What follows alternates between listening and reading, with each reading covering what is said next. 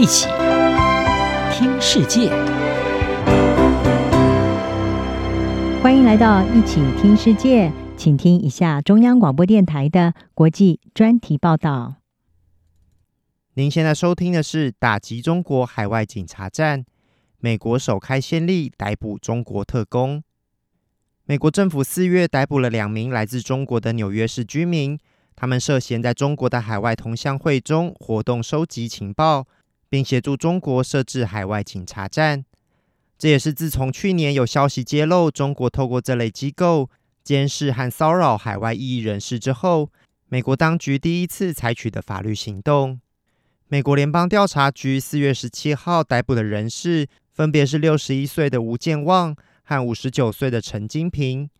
他们因涉嫌为中国充当间谍以及妨碍司法公正而遭到逮捕。倘若罪名成立，他们将面临最高二十五年徒刑。大纪元新闻网报道，卢建旺和陈金平在纽约的福建同乡会活动，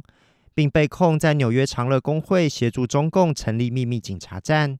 这些被视为是秘密警察站的单位，声称他们主要是为中国公民提供更新驾照等服务。不过，他们被控实际在收集情报，并监视、威胁海外民运或异议人士。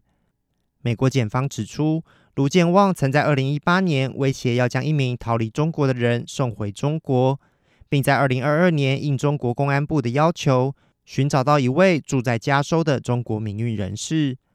卢建旺和陈金平也被控在 FBI 调查长乐工会时，删除了一些资讯，企图湮灭证据。中国一再否认海外警察站的存在，并表示这些组织是涉侨事务海外服务站。中国外交部也批评美国将这些海外服务站与中国外交领事官员恶意关联，无端指责是政治操弄。美国有线电视新闻网 CNN 指出，情报单位在海外领土活动并不令人意外，例如美国长期和极权国家的民主活动人士接触。